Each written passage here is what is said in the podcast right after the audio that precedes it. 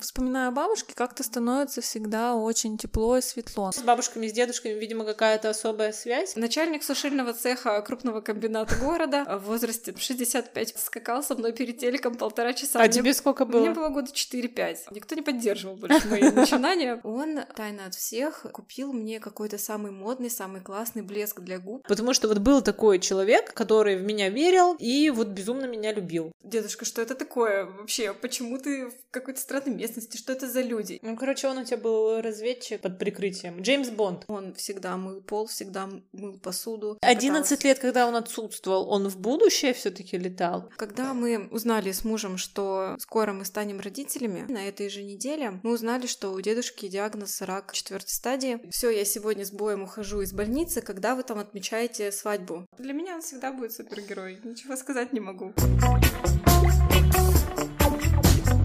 Привет! Вы слушаете подкаст «Чего хотят женщины». Его ведем мы, две подруги, Кира и Мариана. Здесь мы не пытаемся понять, чего хотят все женщины мира, а говорим о том, чего хотим мы. Сегодня мы вспоминаем наших бабушек и дедушек, чья любовь поддерживает нас на протяжении всей жизни. Мы хотим, чтобы такая тайная опора была у каждого человека. Мариана, привет. Привет, привет. Сегодня у нас в гостях Маша, и мы позвали Машу не просто так. Дело в том, что... Маша, привет. Привет. Дело в том, что где-то неделю назад, может быть, больше, я прочитала Машин пост в Инстаграме, и в этом посте Маша рассказывала про своего дедушку. Пост был о том, какой ее дедушка был хороший, добрый, интересный, выдающийся в некоторых смыслах человек. Маша вспоминала разные события жизни, которые связаны с ее дедушкой, их совместные воспоминания. К сожалению, дедушка Маша Машин уже не с нами, или как это правильно говорят? Ушел в лучший мир. Да, ушел в лучший мир. Маша вспоминала его самыми-самыми теплыми словами, и когда я прочитала этот пост, во-первых, он меня очень тронул, потому что, ну, все, о чем Маша писала, мне это очень близко, и мне очень импонировало то, что, в принципе, на такой площадке, как Инстаграм, Маша об этом пишет. Во-вторых, я реально, когда прочитала этот пост, Маша так просто описала своего дедушку, что я подумала, блин, жалко, что я не знала Машиного дедушку. Ну, как бы, наверное, некрасиво говорить, что я бы хотела себе такого же дедушку, это типа, фу, мой дедушка какой-то отстойный, хочу другого, как у Маши, но как минимум мне было жалко то, что я Машиного дедушку не знала, и прикольно было бы знать такого человека. И я подумала, что можно записать подкаст вот на какую тему. Я для себя поняла, что Машин дедушка — это ее тайная опора. Вот надо, наверное, объяснить, что такое тайная опора. Мариан, ты знаешь, что такое тайная опора? Ну, я так предполагаю. Вера людей в нас, бли- ближ- ближних, которые вселяют в нас силы, уверенность в себе и так далее. Ну да. Маша, ты вообще знаешь вот этот термин именно тайная опора? Ты не читала Петрановскую?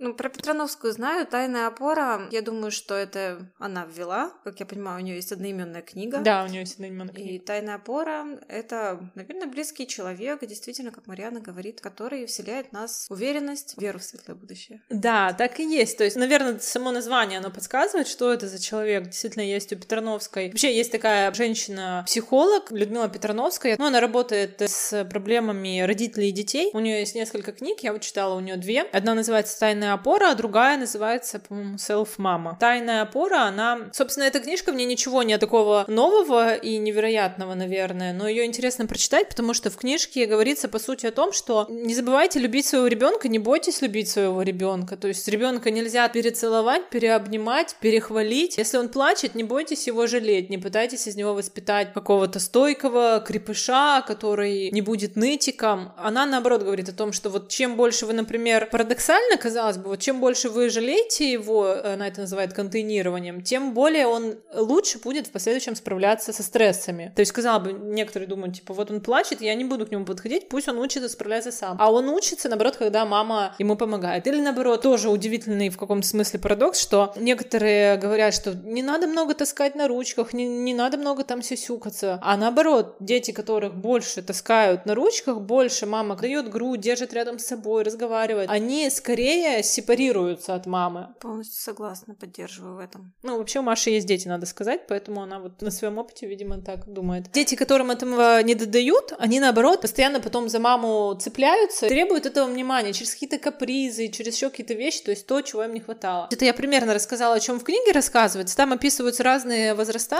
разные кризисы разных возрастов, чтобы мамы были подготовлены, чего ждать в каждом возрасте. И написано, кстати, очень простым языком. Книга классная. Но возвращаясь к теме теме, почему я вспомнила про тайную опору, там говорится о том, что родители или другие близкие люди, там бабушки, дедушки, ну, в принципе, кто угодно, кто много проводит времени с ребенком и любит его и заботится о нем, они становятся как бы тайной опорой человека, то есть в будущем это основа его уверенности в себе, основа его самооценки, основа того, что он в жизни сможет э, справляться с разными трудностями. И вот я тоже, когда читала Петрановскую, я подумала, что действительно так и есть. Во мне это находит отклик, и мне кажется, это так и есть. И я, прочитав Машин пост, поняла, что вот у Маши ее тайная опора — это, ну, наверное, не только дедушка, но в большой степени дедушка. Такое долгое вступление, где я рассказала, что такое тайная опора. Я хочу попросить Машу рассказать об ее дедушке, и хотела бы, чтобы мы с Марианной тоже рассказали о тех людях, кто наша тайная опора.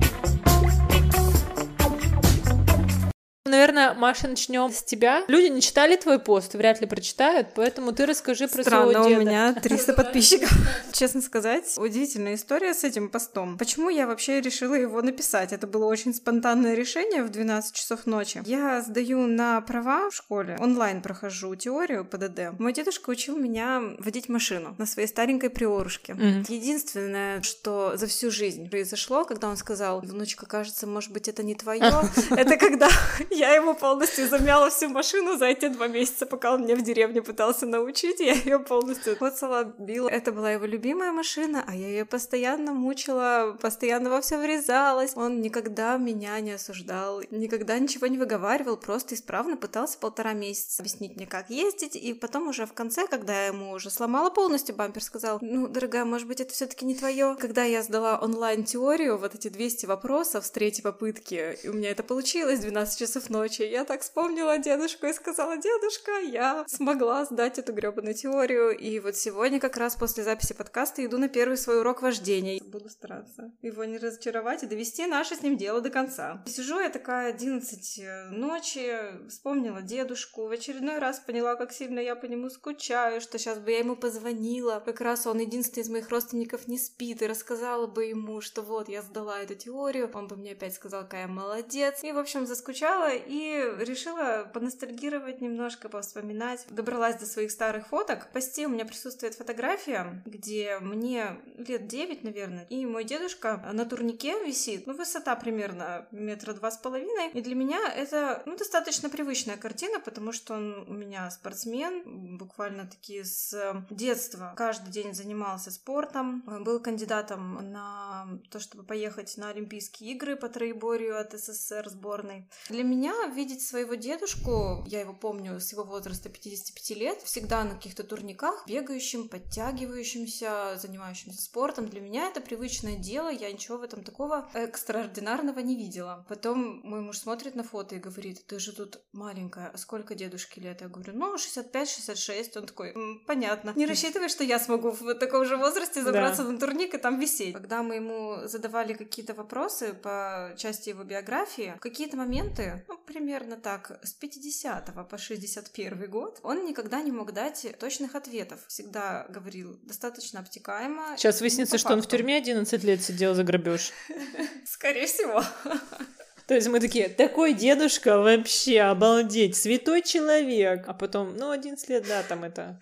Где вы Ну, были был 11 случай лет? один. С этим связана такая тоже интересная история. Как-то мы в деревне нашли старый альбом с фотографиями, которые мой дедушка присылал своим родителям в то время, пока он с ними не жил, ну, начиная лет с э, 16 и до 30. Набралась фотографий на целый альбом. Сидим мы с моей подругой, рассматриваем эти фотки, спрашиваем что-то у дедушки и смотрим одна фотография, ну, как это обычно бывает, повторки раньше вкладывали одна за другой Мгм. в альбом. Мгм. Смотрим, какая-то плотненькая. Достаем, там сидит дедушка в военной форме, нетипичная какая-то местность, отряд. И они в малиновых беретах. Он и А это цветная, парни. что ли, фотография? Фотография цветная. Это нас тоже удивило. Ну, потому что все фотографии черно-белые, а Мгм. спрятана фотка цветная.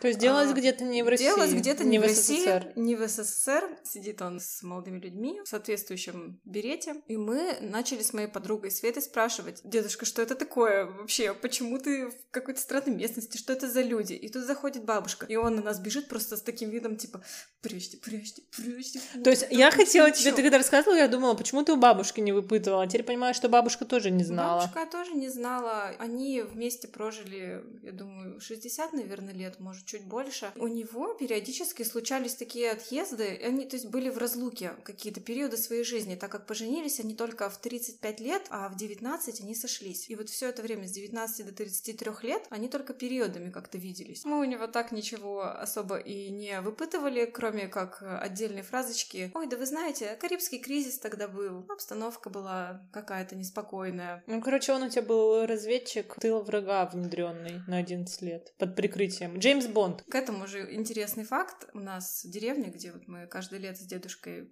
проводили вместе, находится в такой местности болотистой. Там очень много слепней, комаров, всего кого угодно. И его никогда не кусали. Мы начали его спрашивать, почему тебя не кусают. И он опять же таки сказал, я не могу вам ничего рассказать. Считайте, что это моя особенность. На него не садится ни одно насекомое. Что это? Лучше не связываться. Типа комары такие, да, блин, ты знаешь, где он был в 50-х?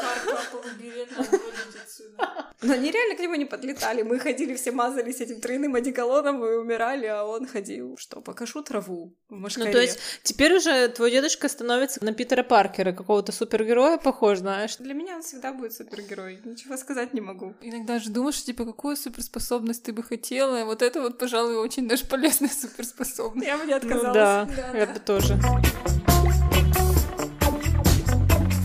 Для меня не сколько была удивительна его биография, какие-то факты его жизни, сколько его отношение к самой жизни, к нам, вообще к незнакомым людям, либо к своей семье. Оно всегда отличалось от того, что я видела среди других людей, моих родственников, либо знакомых. Тогда СССР о понятии личная граница никто не слышал, все максимально воспитывая детей пытались их как-то продавливать. Никогда не учитывалось личное мнение ребенка, mm-hmm. не прислушивались к детям, как я могу сейчас судить по фильмам каким-то, либо по тому, как э, воспитывали мою маму, либо как меня воспитывали мои бабушки, прабабушки. И вот дедушка мне запомнился единственным человеком, который максимально уважал мои личные границы. Никогда не выспрашивал, почему я долго где-то задержалась. Никогда не выяснял до мельчайших деталей. Ну, то есть он относился к тебе не как к ребенку высока, а как к ровне, как к взрослому человеку, считал, что у тебя могут быть свои тайны. Если ты захочешь, ты ему расскажешь, а если не захочешь, он не будет тебя пытать писать, или тем более требовать, чтобы ты объяснялась. Да, уважал право на личную жизнь, уважал право на какую-то собственность. Всегда говорил, что у ребенка должен быть в любом доме, где он живет, свой угол, свои вещи, которые неприкосновенны. И для меня это было так удивительно, потому что у меня проверяли домашку, смотрели мои оценки, подписывали mm-hmm. дневник. Это всячески поощрялось и родителями, и в школе. Не было такого, что ты человек, ты вершишь свою жизнь, вот, пожалуйста, она в твоих руках. Mm-hmm. И мы, если ты потребуешь совет, мы тебе подскажем. Нет, все всегда контролировалось в полной мере. Ну, сейчас даже достаточно часто такое происходит в семьях. Дедушка любил говорить, что совет хорош там, где его спросили. Угу. И вообще он никогда не лез ни в какие ссоры. Мне иногда казалось, что это неправильно, и я на него как-то внутренне злилась, потому что мне казалось, вот, меня обижают, он бы мог сейчас ворваться в комнату на всех наорать и сказать, да вы, женщины,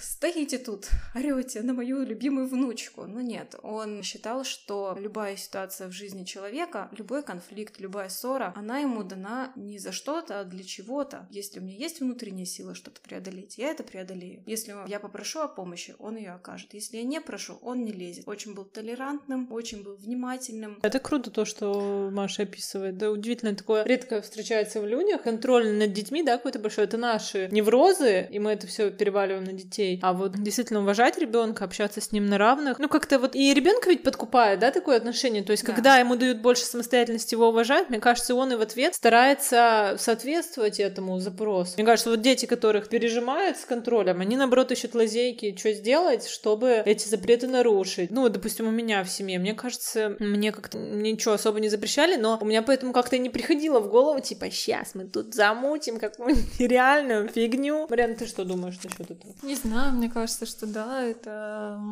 редкость на самом деле, что зачастую родители стремятся контролировать. Это так далее. А если они не контролируют, то наоборот идет какое-то совсем пофигистичное отношение. То есть Да, вот этой да. вот золотой середины ее как-то особо редко встречается. Может, у тебя дедушка какого-то этого европейского подхода где-то за границей, где, как мы Хм. предполагаем, он был, набрался? Потому что удивительно это слышать именно от человека, тем более советского человека. Ну, хотя, может, у меня какое-то дурное представление, знаешь, типа советский человек, он обязательно такой любитель тотального контроля, он такой не тактичный. Ну, вот удивительно, что не современный человек, да, а человек через поколение от нас. Thank you. Я думаю, что многие, кто нашего возраста, воспитывались под эгидой советской закалки на тему того, что а, собраться на кухне, перемыть кому-нибудь косточки, обсудить кого-нибудь, обсудить поведение этого человека. Кого-то осуждали, кого-то просто обсуждали. Пытались максимально контролировать детей, направить их, э, как тогда казалось, в нужное русло, заставлять их думать по какому-то определенному шаблону, составлять свою жизнь какими-то этапами. Допустим, сначала учеба там, потом там, потом ты устраиваешься на работу, потом семья, потом дети. Каких-то отхождений от плана, я думаю, что не поощрялось. Какое-то творческое мышление, выскочка тогда была каким-то ругательным словом. Так мне И кажется, в принципе, и сейчас что, что-то сильно прям поменялось, ты думаешь? Мне кажется, это всегда было. Сейчас, есть. э, когда у меня старшему ребенку 5 лет, очень многие прогрессивные, так сказать, воспитатели, либо те, кто участвует в воспитании детей, э, педагоги, они говорят, ваш ребенок думает по-особенному. И это считается, это тоже в каком-то позитивном ключе преподносится, что на все делает по-своему. Мгм. То есть никто не осуждает ребенка, если, например, всем дали задание нарисовать листики, а он решил нарисовать рыбку. Раньше бы мы поставили двойку. И, в общем, мой дедушка понимал это уже тогда, как я думаю, и еще, что меня очень сильно удивляло, в советское время многие любили жить по принципу какого-то скопидомничества, все принести в дом, побольше каких-то вещей. Это считалось классно. Ковры, статуэтки, вот какое-то такое общее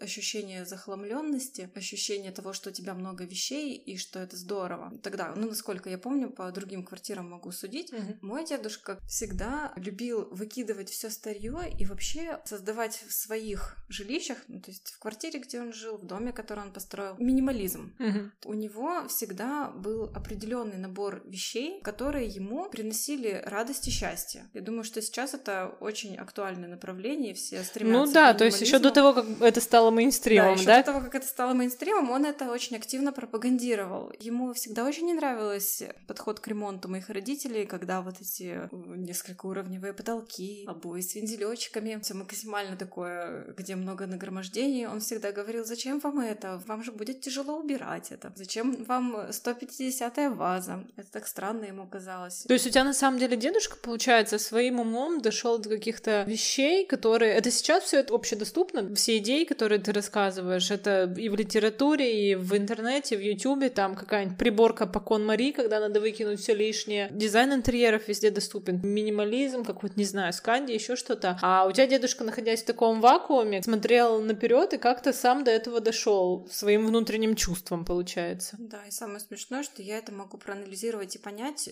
только сейчас. Мгм. То есть еще 10 лет назад я еще сама к этому ни разу не пришла и ни разу бы не поняла вообще, почему мой дедушка был таким аскетом, как мне казалось. Почему он расставлял тарелки каким-то определенным образом? Почему он говорил, что отрывать этикетки это хорошее решение? Он уже тогда понимал, Какие что отрывать э, этикетки? этикетки от всяких баночек, чтобы не создавать визуальный шум Мгм. чтобы все было максимально ничего не отвлекало от мысли о великом. Создавать вокруг себя благоприятную атмосферу, которая способствует твоему же спокойствию. Он был максимально антитревожный человек, максимально сдержанный, спокойный и уравновешенный. Для меня эти три качества являются основными в мужчине. Если я вижу, что мужчина спокойный, уравновешенный и не невротик, я думаю, отличный мужик, надо брать. Вообще Маша уже замужем, так что она уже ни на Так кого не смотрит и не оценивает, да. Не бегите к микрофонам с тем, что я не невротик, не невротик, возьми меня. То есть на тебя дедушка повлиял в плане того, что создал какой-то образ правильного мужчины, которого ты хочешь рядом с собой видеть? Да, очень сильно. Для меня он всегда был идеалом мужской мудрости. Я во многих вещах его не понимала, но сейчас, когда мой муж ведет себя точно так же, как и мой дедушка, я ему просто безмерно благодарна. Ну а в чем еще твой муж похож на деда? Так как я, как и моя бабушка, обладаю достаточно склочным тревожным характером, желанием маниакально все контролировать, периодически нарушать нарушать личные границы всех людей, Мгм. он уже на протяжении восьми лет отстаивает свои границы так, что даже мой дикий натиск и различные приемы манипулирования на нем не действуют ни на один гребаный процент. Я думаю, что ни один человек из моего окружения, вообще всех людей, кого вот я знала до того, как встретила моего мужа, помимо моего дедушки, не смог бы со мной справиться, потому что характером я в бабушку. В общем, с тяжелым характером, поэтому я думаю, что первую половину жизни меня терпело воспитывал мой дедушка своим толерантным подходом, своей любовью любить, несмотря ни на что, или там вопреки чему-либо. Сейчас этим занимается мой муж, и он за последние 8 лет продолжает дело моего дедушки, по... потому что он снижает э, мой уровень тревожности, всячески помогает мне разобраться в себе, в своих желаниях и правильно меня направляет. Ну, это, Маша, очень круто, потому что я лично знаю людей, ну, я не толпу знаю, одного человека я точно знаю, у кого был папа такой, идеал, да, для этого человека. Он был и добрый, и там, и хозяйственный, и веселый, ну, просто супер папа. И вот эта женщина не смогла найти себе партнера по жизни, просто потому что у нее был вот такой идеал, кем не могли сравниться никто. Поэтому я считаю, что тебе супер повезло, что нашелся такой дедушкин аналог, дедушка-заменитель в твоей жизни, твой муж, и что вы нашли друг друга, потому что мне кажется, это большая удача.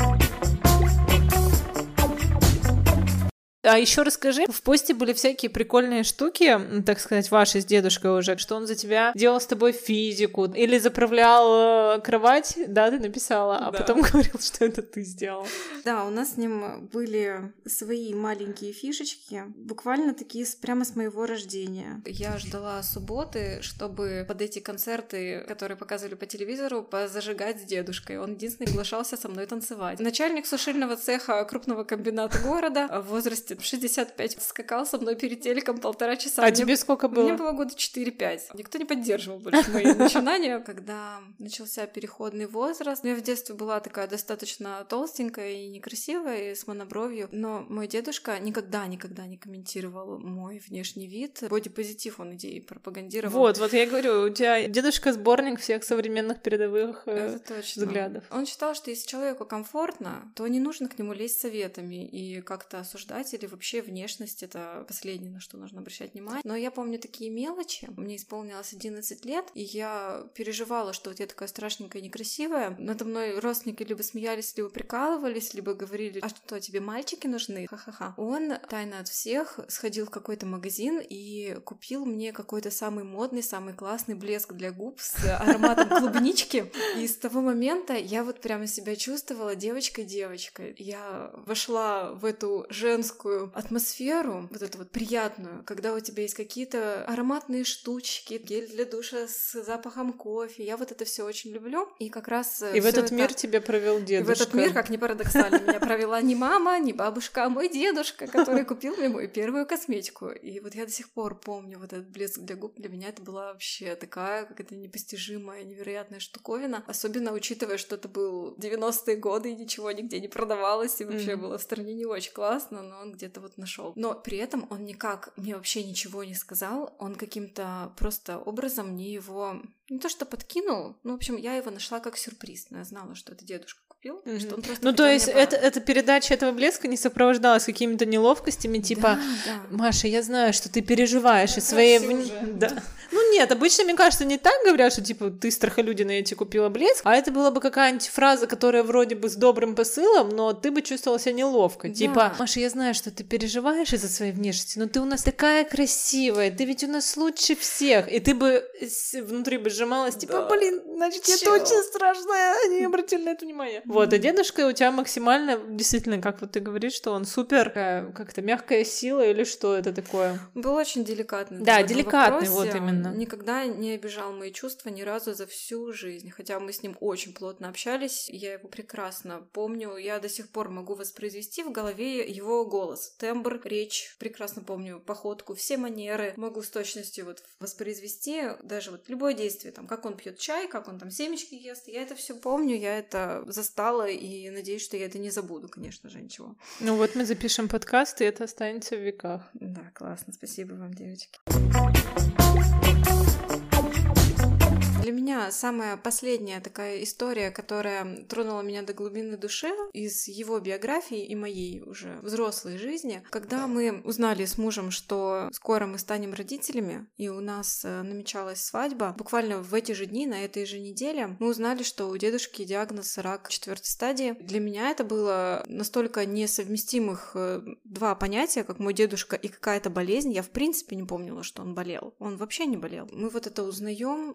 Мне было как-то очень плохо, не по себе. Я считала, что я не имею права радоваться, что мы скоро станем родителями. Я считала, что не имею права свадьбу играть. Вообще не знала, как дальше жить и вообще, что мне делать. Я прекрасно помню этот день, вообще все свои эмоции. Это было ужасно, конечно. Мы решили прийти к дедушке в больницу, потому что как раз ему стало плохо, и вот это вскрылось. Так он в больнице не ходил mm-hmm. никогда. Мы пришли, значит, всей семьей к нему в больницу. Естественно, я никому не говорила, что мы ребенка ждем, что там мы только узнали, только сделали тест. Так не говорят с порога никому. Дедушка мне говорит, что я согласился на операцию. Mm-hmm. Я понимаю, что операция это просто огромный риск, ему 74 года, операция там полостная, с дикими удалениями, много чего. Я помню этот день, как мы пришли к нему в больницу, как мы ему пожелали удачи, он сказал, что он нам позвонит на следующий день. Мы с Димой решили, что мы ему скажем, что все, мы подали сегодня заявление в ЗАГС, и что э, давай-ка, дедушка, побыстрее выписывайся, у нас через три недели свадьба. Uh-huh. И мы, значит, ему это сказали, он такой, ой, как здорово, но я, конечно, не обещаю, что я попаду, но я за вас очень рад. И все, вот так вот мы разошлись, и я не знала вообще, увидимся мы больше, не увидимся. Все было достаточно скомкано. Оставалось, в общем-то, только ждать. Две недели, я не помню, как эти две недели постоперационные прошли. Дедушка, конечно, рассказывал со своей стороны все в красках, но сам факт того, что он пришел на мою свадьбу, он был для меня настолько удивительный. Я была вообще в таком диком шоке. У нас была отдельная регистрация, отдельный банкет в разные дни. Мы просто приезжаем в ЗАГС, мы никого не звали. Дедушка мне звонит и говорит, что все, я сегодня с боем ухожу из больницы, когда вы там отмечаете свадьбу? Я говорю, мы не хотели отмечать. Ну, потому что он в больнице, я не могу себе позволить радоваться. Я говорю, вот мы сейчас идем в ЗАГС, распишемся и все. В субботу там с родственниками чайку попьем. Он такой мне говорит, а ты что, офонарела?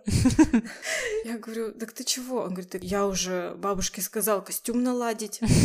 Я говорю, ну ладно, хорошо, тогда праздник сделаем. Он такой, ну все, давайте все в субботу тогда настраиваемся. И мой муж за три дня просто организовывал свадьбу, ну может там не три дня было, может чуть больше, но в итоге это было какое-то жутко маленькое количество дней. С того момента, как мне дедушка позвонил и сказал, что он вообще-то собирается ко мне на свадьбу, почему мы не делаем праздник, и мы быстренько все собрали, банкет сделали. И я его на своей свадьбе увидела первый раз после операции. Передать словами, насколько на нем висел его костюм, это просто вообще никак не передать передать. Он весил, наверное, килограмм 30. Он, конечно, невысокого роста, но он был настолько худенький, настолько изнеможденный. Мне казалось, что он еле стоит, но вот он пришел. Он mm-hmm. меня поздравил, он сидел в первом ряду и плакал от счастья, что Самое еще прикольное было то, что я думала, что они приедут только на торжественную часть, то есть у нас была как церемония выездная заказана, ну такая торжественная, я думала, вот они сейчас посидят, и их папа отвезет быстренько. А самое смешное, что мой дедушка с моей бабушкой танцевали до последних композиций, и вот он досидел весь вечер, после операции. Потом смотрю фотографии спустя там две недели или три. У него в тарелке ничего не лежит весь вечер. И я понимаю, что ну, ему же реально нельзя было кушать. У него операция на кишечнике была. Ему там можно было буквально пару раз в день какое-то детское питание mm-hmm. съедать. А он высидел 5-6 часов, танцевал, улыбался, был активным участником конкурсов, фоткался, говорил тосты. Это все после операции с диагнозом рака четвертой стадии без еды в возрасте 76 лет. Маша, ты говоришь, что я, например, могу воспроизвести его голос, могу интонацию, его походку, я все помню. Мне кажется, вот даже если человек умер, такой тебе близкий, он все равно всегда внутренне с тобой. Мне кажется, это всегда внутренне... Ну, я, по крайней мере, точно так. Внутренне могу поговорить, внутренне могу представить, какую бы оценку, например, я хочу про бабушку рассказать, какую бы она этому оценку дала. Это правда, что человек дальше все равно незримо присутствует в твоей жизни. Да, я часто обращаюсь к такому внутреннему голосу, который который имеет, э, может быть, какие-то черты моего дедушки, и думаю, как бы он в этой ситуации поступил, или когда мне не хватает мотивации на какое-то дело, я, можно так сказать, черпаю вдохновение от него, понимаю, что он бы в этой ситуации не испугался, он бы взял себя в руки и поступил правильно, как нужно. Я хотела последнюю мысль свою изложить. Говорила только в основном про его отношение ко мне. Хочу просто его раскрыть еще с точки зрения того, какой он был муж одной ситуации из жизни. Моя бабушка очень плохо стала слышать, где-то с 65 лет. Она очень стеснялась носить слуховой аппарат. Мой дедушка ее пытался всячески в этом поддерживать. Я помню, как я у них ночевала достаточно часто, особенно в периоды экзаменов, когда я к ним готовилась. И бабушка очень любила какой-то сериал по России с очень замысловатым классным сюжетом. Она смотрела телевизор, она ничего не слышала, но так как я спала, ей было неудобно включить его погромче. И мой дедушка такие случаи читал, допустим, газету или какой-то журнал, они вместе сидели перед телевизором. Когда проходила серия, дедушка рассказывал бабушке, что в этом сериале происходило. Во время рекламы, либо когда уже заканчивался сериал, он ей все кратенько пересказывал. Самое смешное всей ситуации было, что я не спала уже целый час. Допустим, лежу в телефоне, залипаю, но просто из комнаты не выхожу, у меня дверь закрыта. Я слышу сериал, mm-hmm. понимаю, что там происходит. Потом понимаю, что дедушка рассказывает все не то. То есть он просто нифига сам не слушает, просто по ходу движения что-то придумывает, чтобы как-то бабушке показать, что он тут так-то, он причастен, и он... Э, я думала, будет умилительная история, что он ей на самом деле рассказывал. Ну, что-то сходилось, но не все. Более интересный сюжет, наоборот, рассказывал. Точно, точно. Да, он оптимизировал сюжет России, чтобы он был больше похож на Хичкока. Он э, бабушку мою, думаю, что очень любил, хотя хотел от нее, чтобы она была его боевой подругой по жизни. Но бабушка, к сожалению, не всегда была готова к такой роли. Она иногда хотела побыть и женщиной, и ребенком, чтобы они заботились. Но вот он со своей стороны всегда пытался ей ту идею внушить, что они идут по жизни вместе. Не кто-то из них друг о друге заботится, или кто-то из них друг от друга должен зависеть, что они должны вот вместе проходить этот путь. Я думаю, в этом как раз его работа над отношениями и то, что они так долго вместе прожили, потому что, опять же таки, они не растворялись друг в друге, угу. просто вместе достигали своих каких-то целей, не пренебрегая личными интересами. Он э, слабину и не давал. Он говорил какие-то такие вещи на тему того, что «а если меня рядом не будет, угу. как ты тогда с этим справишься?» Он пытался всегда ее приучить к технике, приучить к телефонам, объяснить, что как работает. Угу. Не знаю, может быть, он последние пять лет как-то внутренне чувствовал, что она будет жить дольше, чем он. Разделять мужчина-женщина, женские профессии, мужские профессии. Мой дедушка это не, никак не поддерживал. Он всегда мыл пол, всегда мыл посуду, всегда... Ну все, у тебя дедушка собрал теперь... Просто в сердечко в Кирина попало. Да, это Кирин краш теперь. Это опять одно из последних веяний, где у нас феминизм, мужские и женские роли, как это сейчас все меняется, и у тебя то, что дедушка там за много лет до этого так делал. Он пытался бабушку на это настроить. Может быть, 11 пыталась. лет, когда он отсутствовал, он в будущее все-таки летал и вернулся оттуда уже с этими идеями. Это интересно. Я как раз мысль, может быть, туманно выражала насчет бабушки, что он там не давал ей нюни распускать. Нет, вот он как раз ее пытался настроить на то, что роль полов в современном обществе, она должна быть равна. Как он моет посуду и полы, так и она может сходить в магазин и притаранить пакеты. В этом нет ничего ужасного, если она может их поднять, пронести. И не нужно входить в позицию жертвы, что вот, о боже, она притащила пакет из магазина, хотя он знал и мог бы принести и помочь. Угу. Без вот этого. Может быть, вы надо мной ржете, что Машин дедушка теперь мой краш? Но, во-первых, почему мы употребляем такое слово краш? Мы косим, что нам на самом деле 16 или что? Мы пересмотрели ТикТок. Мы идем в ногу со временем. Угу. Ну, да, если хотите, давайте я вам скажу русским языком. Я очарована Машиным дедушкой, восхищена и не скрываю этого.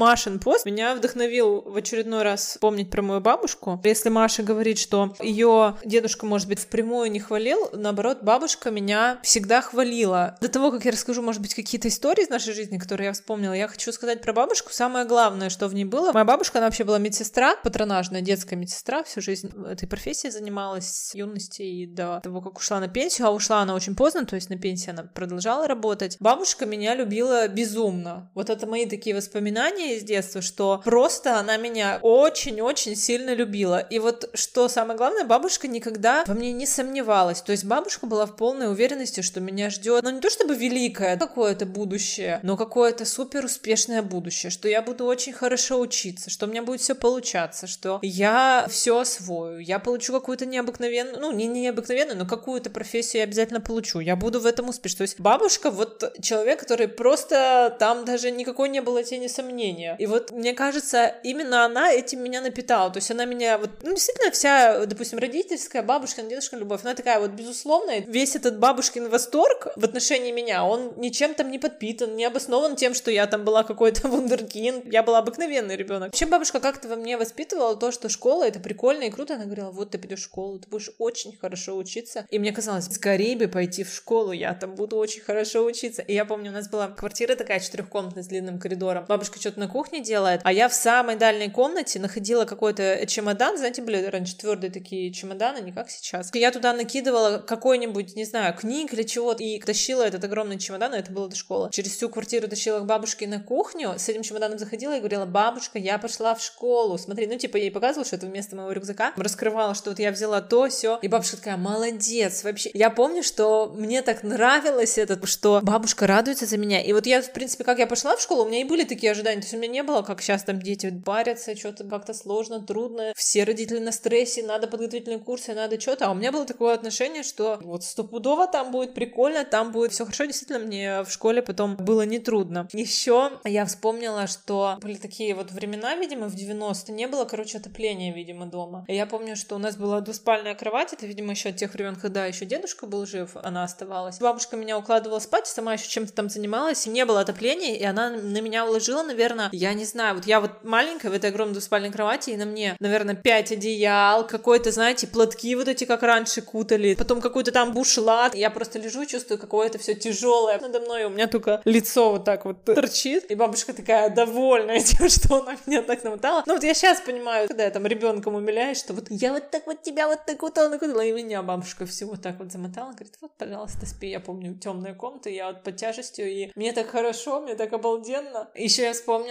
что у бабушки была книга песенник, то есть раньше же не было интернета и не было возможности там песня такая, это загуглить. И, кстати, пели гораздо больше, чем сейчас мы поем. Uh-huh. И у бабушки был песенник, и он выглядит, знаете, вот как молитвословы, такие маленькая карманная книжечка. Был, был у тебя тоже, Маша? Маша говорит, что был. И, короче, в этой книжке были всякие-всякие песни, типа вот и замерло все до рассвета, Катюша, еще что-нибудь такое. Бабушка мне оттуда пела песни, и я тоже уже к тому времени умела читать, но это все то, что рассказывала, было до школы. И я брала этот песенник, я уже могла прочитать и спеть песню. Я помню, что у меня был главный хит, это Катюша. Я все время, бабушка говорит, ну спой. И я довольная бегу, короче, нахожу в этом песеннике, где там эта Катюша, я уже знала, она, кстати, по-моему, где-то в самом конце была только последняя. И давай петь. Вот это я вспоминаю. И еще вот что я вспомнила, для меня это, конечно, удивительно, что мы с бабушкой много времени проводили вместе, не знаю, наверное, потому что мама на работе была, или как-то меня оставляли с бабушкой. Или мне просто сейчас, знаете, память все равно так все искажаешь, мне кажется, что много, а потом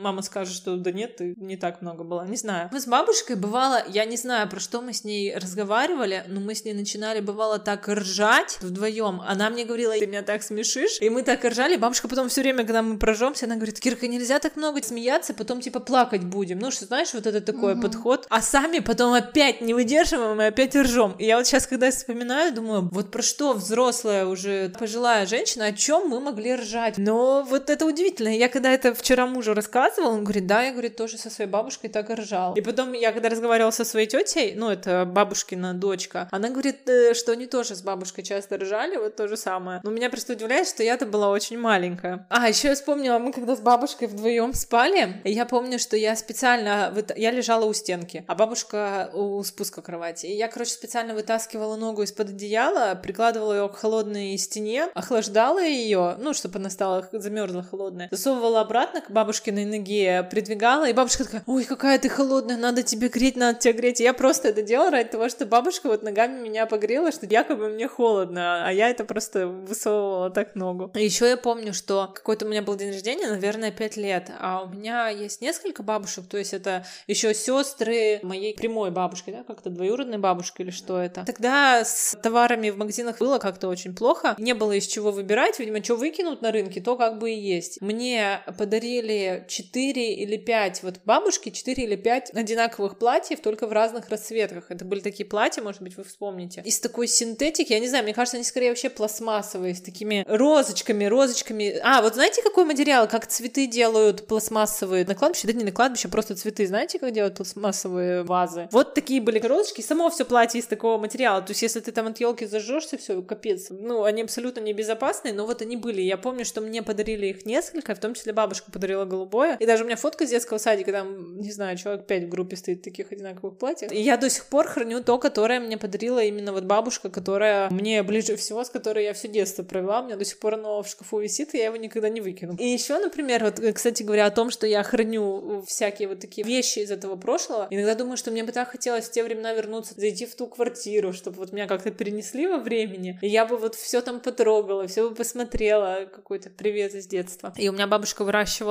на подоконниках герани, и вот я сейчас у себя дома, хотя это считается там бабушкин цветок, да, пеларгония, и он издает своеобразный запах, комаров отгоняет. Но мне пофиг, я вот посадила, у меня растут дома герани. Еще, кстати говоря, я вспомнила из детства, но это такой прикол 90-х. В 90-е выращивали картошку на полях, которые выделялись под это дело. Вот у нас тоже был надел земли, на котором мы растили картошку, и мало того, что всей семьей надо было туда приезжать ее садить, потом приезжать окучивать, потом собирать, это все понятно. То есть сейчас современным людям не понять такого прикола, что городские жители получают какой-то кусок земли где-то рядом с местом, где они живут, чтобы там растить себе картошку. Так мало того, что ее надо обихаживать, садить, окучивать, собирать, еще на этом поле, где всем дано по куску земли, стоит сарайчик, в котором эти люди, арендовавшие землю под картошку, организовывали дежурство каждый день, и каждую ночь должен был кто-то сторожить. А сторожили не в смысле нанимали сторожа, который все лето там сидит и бдит,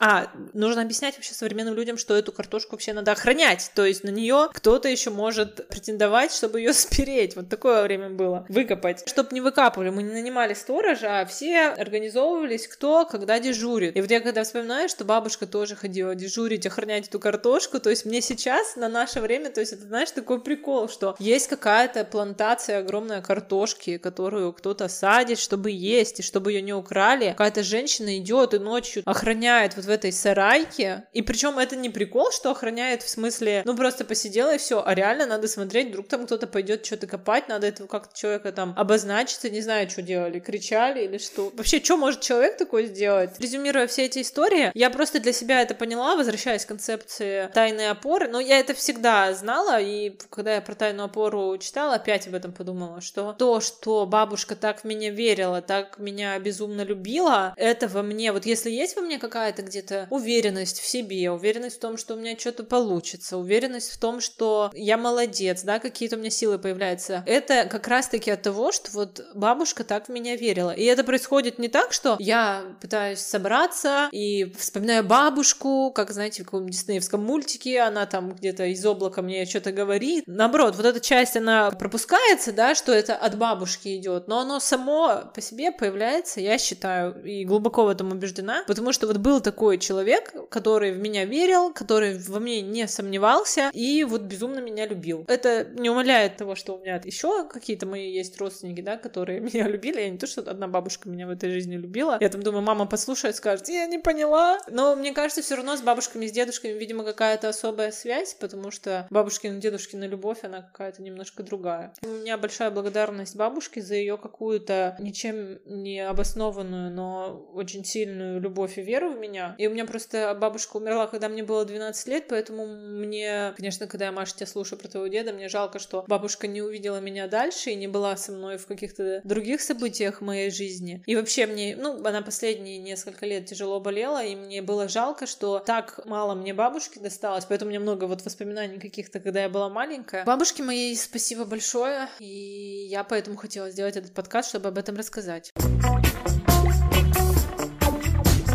И еще я хотела, чтобы Марьяна рассказала про свою бабушку. Мы вот так рассказываем именно про кого-то одного, из там бабушку или дедушку, но это не потому, что остальные, да, были какие-то другие, менее любимые или меньше нас любили, а просто потому, что мы вот больше общались в силу каких-то объективных причин именно с кем-то одним. И потому что этих людей уже нет с нами. Я думаю, что ты это говоришь, чтобы твоей маме не было обидно, да? Ну, чтобы и моей маме было обидно, и моя совесть была спокойна, что не так, что я выделяю свою бабушку, потому что вот она су- самая суперская, а другая там моя бабушка и два дедушки, они, мол, так себе. Нет, не поэтому, просто потому что, к сожалению, я плохо их знала, да, вот бабушку и дедушку по отцовской линии, они были территориально всегда очень далеко, я мало очень с ними общалась, несколько раз в жизни их видела, то есть, к сожалению, не могу ничего рассказать. А дедушка, по маминой линии, тоже ушел из жизни очень рано, я помню одно небольшое воспоминание, что я у них с бабушкой дома в квартире, мы запускаем самолетики бумажные, вот это вот единственное, что я помню.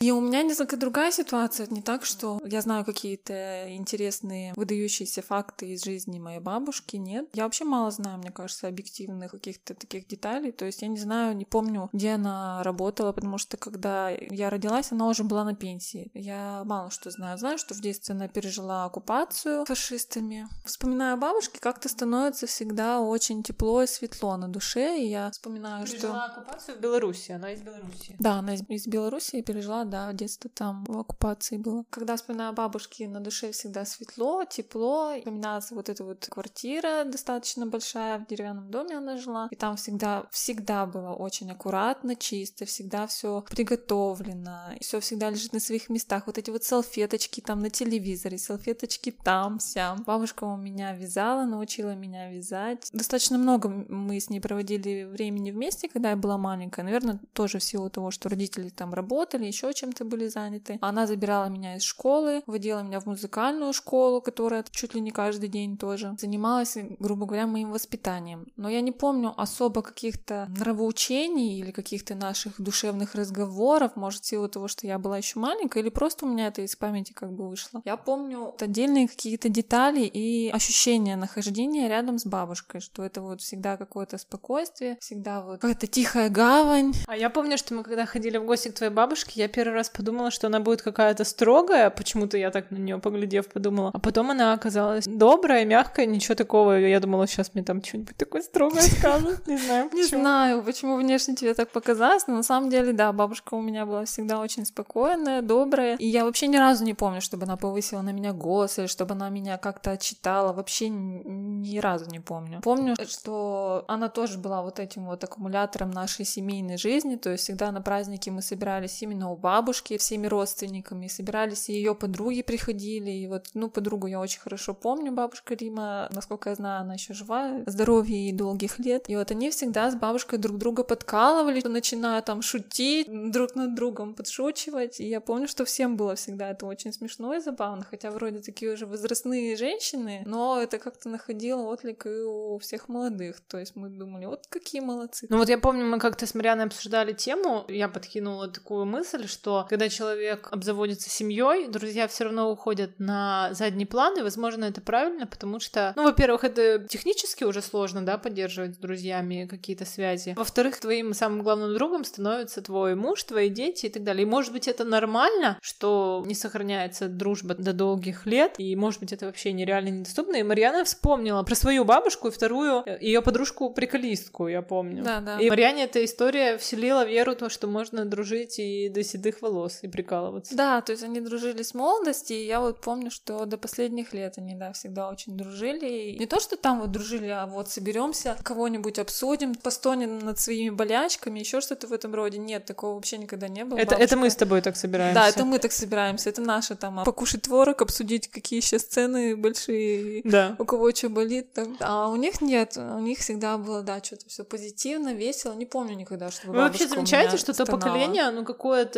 не такие автоноты и дрищики, как мы. Да, так и есть. Маша, ты что думаешь? Или ты в крепыши себя записываешь? Мы всегда девочками собираемся и обсуждаем, кто каких врачей прошел, кто там чем поболел, какие там лекарства сейчас хорошо помогают. У нас особенно популярно для истеричек там капли всякие обсудить, какие новые на рынке. А цены, цены-то растут. Да, цены это вообще девочки. Мне кажется, что это не столько зависит от поколения все таки сколько и от людей. Я знаю, например, родственница у нас есть, была, по крайней мере, которая, да, в пожилом возрасте, хлебом не корми, да, обсудить какие то новые болячки. Было ощущение какой-то тихой, спокойной гавани. Вот у нее всегда приходишь к ней домой, все очень аккуратно, чистенько, все на своих местах, светлая, просторная квартира. Это я объективно, как бы, да, состояние? Да, внешне. Внешне. Но при этом и внутренне тоже так же ощущается, что все как-то солнечно, светло. И это не только объективно, а вот и по ощущениям точно так же. Она вкусно, хорошо готовила. Я вот помню, что мы вместе с ней ходили пешком на дачу, то есть она и дачница тоже заядлая была. Я помню, что всегда, когда, допустим, вот я остаюсь с ней ночевать, мы спали с ней вместе, я вот тоже вот кажется такая мелочь, но вот я до сих пор это помню, что я помню, что вот настанет утро, я проснусь от запаха блинчиков, что бабушка мне сделала блинчики, я прям слышу, как они шкварчат, и для меня вот это вот очень теплое такое уютное воспоминание, что бабушка с утра мне сделает блинчики, я так это очень любила. Ну и вообще получается, что к бабушке прийти это вот одно сплошное удовольствие,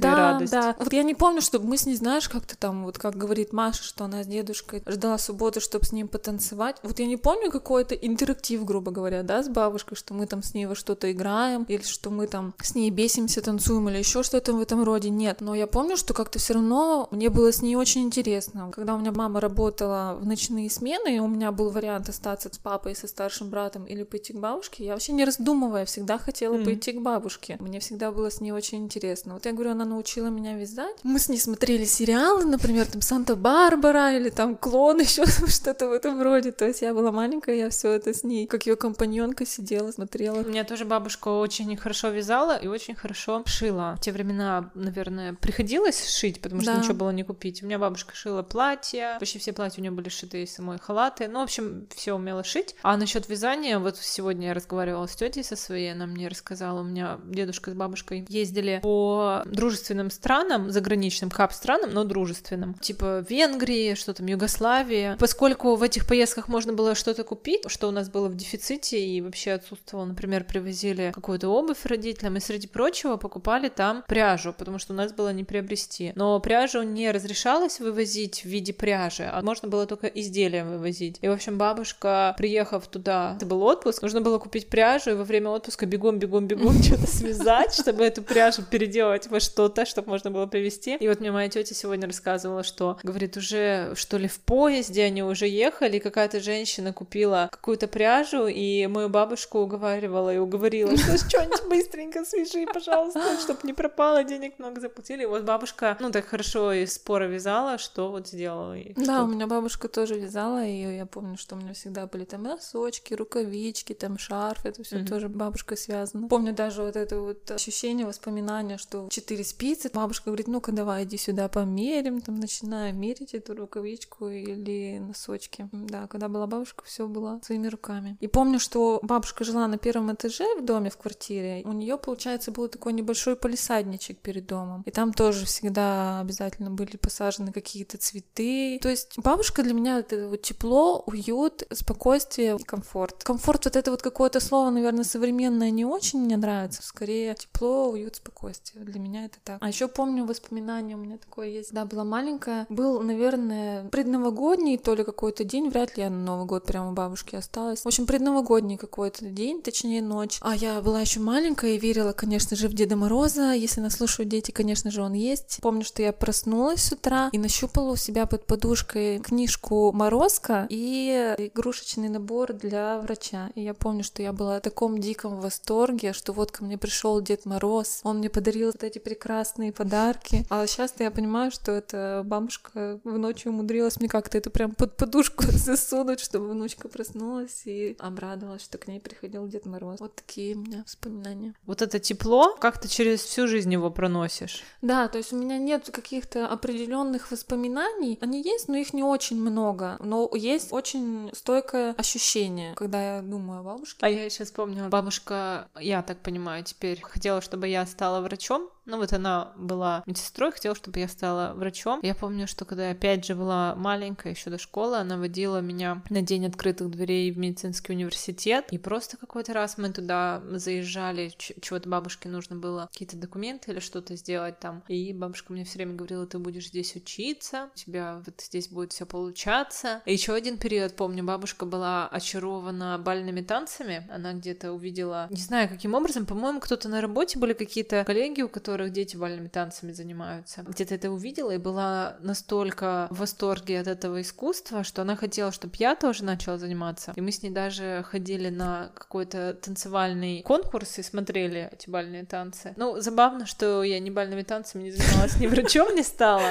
но это, это сути дела не меняет. То есть у меня нет какого-то комплекса, что я бабушкину надежды не оправдала. Я, наоборот, у меня стойкое ощущение, что если бы я занималась успешно чем-то другим, бабушка бы все равно мной гордилась. Приятно вспомнить, что есть человек, которому есть до тебя дело и беспокоит то, кем ты станешь, и он верит, что ты станешь кем-то классным танцором, суперврачом или кем-то еще. Да, действительно, то есть мне кажется, очень важно, что ты понимаешь, что тебя, безусловно, любят. Что бы ты ни сделала, знают, что ты самый лучший, и при этом тебе не навязывают никакое видение жизни или там, каким ты должен стать. Нет вообще такой постановки вопроса, что ты что-то должен. Просто у тебя любят просто за то, что ты есть вот такая вот. Ну да, и вот я считаю, что это влияет на всю дальнейшую жизнь. Если у тебя был хотя бы один такой человек, то в дальнейшем твоя жизнестойкость, твой оптимизм, твоя вера в себя, вера в других людей, вот отсюда и рождается. От таких вот людей из твоего детства. Да. И я еще вспомнила, что когда бабушки не стало, я небольшой период, когда я вела дневник, я помню, что одно из того, что я написала, что вот бабушка единственный человек, который меня называла Марьянушка,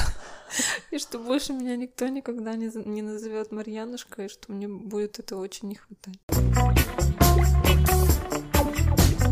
Вообще, когда я предложила эту тему, я думала, что эта тема весьма своеобразная. Это на самом деле такой частный разговор, который широкой публике, наверное, неинтересно слушать. Что там какие-то личные истории про семью каких-то там людей, которых мы не знаем. Но, во-первых, я считаю, что нужно говорить о том, что тебе интересно, а во-вторых, ну вот реально, мне твою и Машину историю было очень интересно послушать, я уверена, что есть люди, кому будет это тоже послушать интересно. Поскольку мы в этом сезоне и в подкасте подкасте пытаемся разобраться, чего мы хотим. Я думаю, что мы хотим, чтобы у всех была своя тайная опора, хотя бы одна, а лучше несколько таких опор. Слушайте наш подкаст на всех доступных платформах. С вами был э, подкаст «Чего хотят женщины». До скорой встречи. Пока-пока.